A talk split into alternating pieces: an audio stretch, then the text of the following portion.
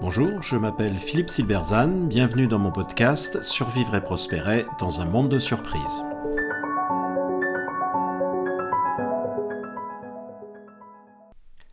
Tant pis pour les fourmis, pourquoi une organisation ne sera jamais simple? Personne n'aime la bureaucratie.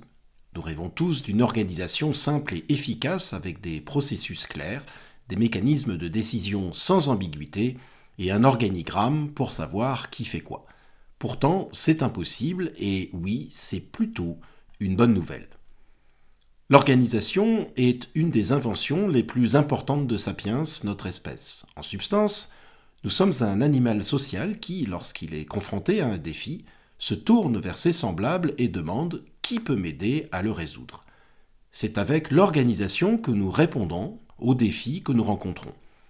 Dans l'évolution, le trait le plus important pour la survie n'a d'ailleurs pas été l'intelligence, mais la sociabilité. Ceux qui survivent ne sont pas les plus intelligents, mais ceux qui réussissent à faire partie d'un groupe qui va les nourrir et les protéger. Alors nous ne sommes bien sûr pas la seule espèce à fonctionner de façon collective. Abeilles, fourmis, singes, loups, éléphants forment également des collectifs. Mais les abeilles et les fourmis ont une existence largement automatique et sont toutes génétiquement liées. Elles font la même chose depuis des millions d'années. Les singes, les loups, les éléphants ont des comportements sociaux plus sophistiqués, mais qui restent relativement inchangés, et visent des buts relativement simples, se nourrir, se défendre, se reproduire. Ils ne peuvent exister que dans des petits groupes, car ils doivent se connaître individuellement et être en contact permanent les uns avec les autres pour pouvoir vivre ensemble. Une meute de loups est une création sophistiquée, mais qui ne peut fonctionner que par une gestion directe. Par exemple, elle ne peut pas créer une filiale en Italie, car les loups ne savent pas gérer à distance. Nous sommes la seule espèce à pouvoir faire travailler ensemble des gens qui ne se connaissent pas, en très grand nombre, et sur des tâches non routinières. Ce qui distingue Sapiens, c'est donc de pouvoir créer des collectifs très complexes, de très grande taille, c'est-à-dire des organisations. Alors ces collectifs sont complexes parce qu'ils visent à résoudre des problèmes qui eux-mêmes sont complexes.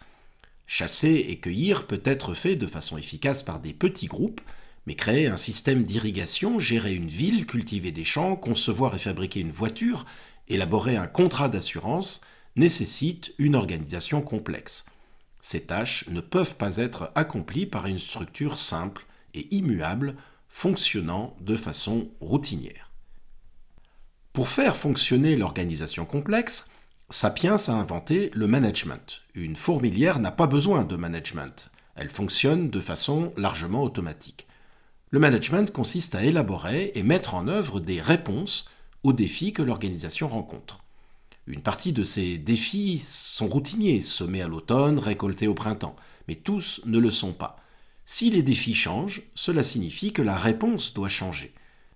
Pour répondre aux défis de l'efficacité économique, par exemple, une structure centralisée sera une meilleure réponse qu'une structure décentralisée.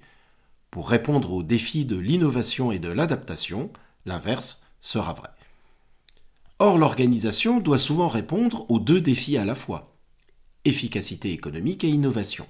Elle ne peut donc pas décider d'être totalement centralisée ou totalement décentralisée. Elle doit être un peu les deux.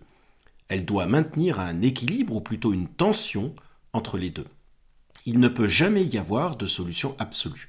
Et cette tension se retrouve sur de très nombreux plans. La stratégie doit être directive, mais elle doit aussi laisser la place à l'initiative des équipes. Il faut avoir une diversité de profils, mais garder des cadres de référence communs. Il faut définir des processus, mais laisser une part de flexibilité. Il faut s'adapter aux besoins des clients, mais contrôler l'explosion des coûts. Et la liste se poursuit à l'infini. Ces tensions jamais résolues sont naturellement génératrices d'ambiguïté et d'incertitude.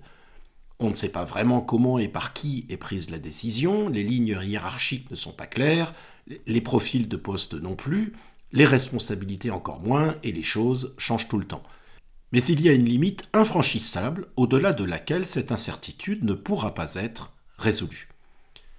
Autrement dit, la croyance qu'il serait possible d'avoir une organisation où tout est clair et simple est largement illusoire. Alors qu'il y ait parfois des excès de complexité, euh, bureaucratisation, et des pathologies organisationnelles, c'est évident. Mais nous ne sommes pas des fourmis, et une organisation humaine n'est pas une fourmilière. Elle a une complexité intrinsèque qu'on ne réduira jamais, pour la simple raison que cette complexité est la condition de son fonctionnement. Le cœur de l'organisation est un paquet de tensions, et leur existence n'est pas une marque de mauvaise gestion. Plutôt que d'espérer les faire disparaître, l'enjeu est au contraire de les accepter car bien gérée, une tension est aussi une source d'énergie. Un degré de centralisation apporte l'efficacité, un degré de décentralisation apporte la réactivité. Jouer de cette tension, selon les périodes, selon les domaines, selon les pays dans lesquels nous sommes implantés, par exemple, offre un degré de latitude et de créativité qui est l'essence même du management. En bref, n'espérez pas supprimer les tensions pour simplifier, c'est illusoire et cela tuerait l'organisation. Apprenez au contraire à les gérer pour en tirer parti. Merci de votre attention, vous pouvez retrouver cette chronique et bien d'autres sur mon blog www.philippe-silberzone.com. À bientôt.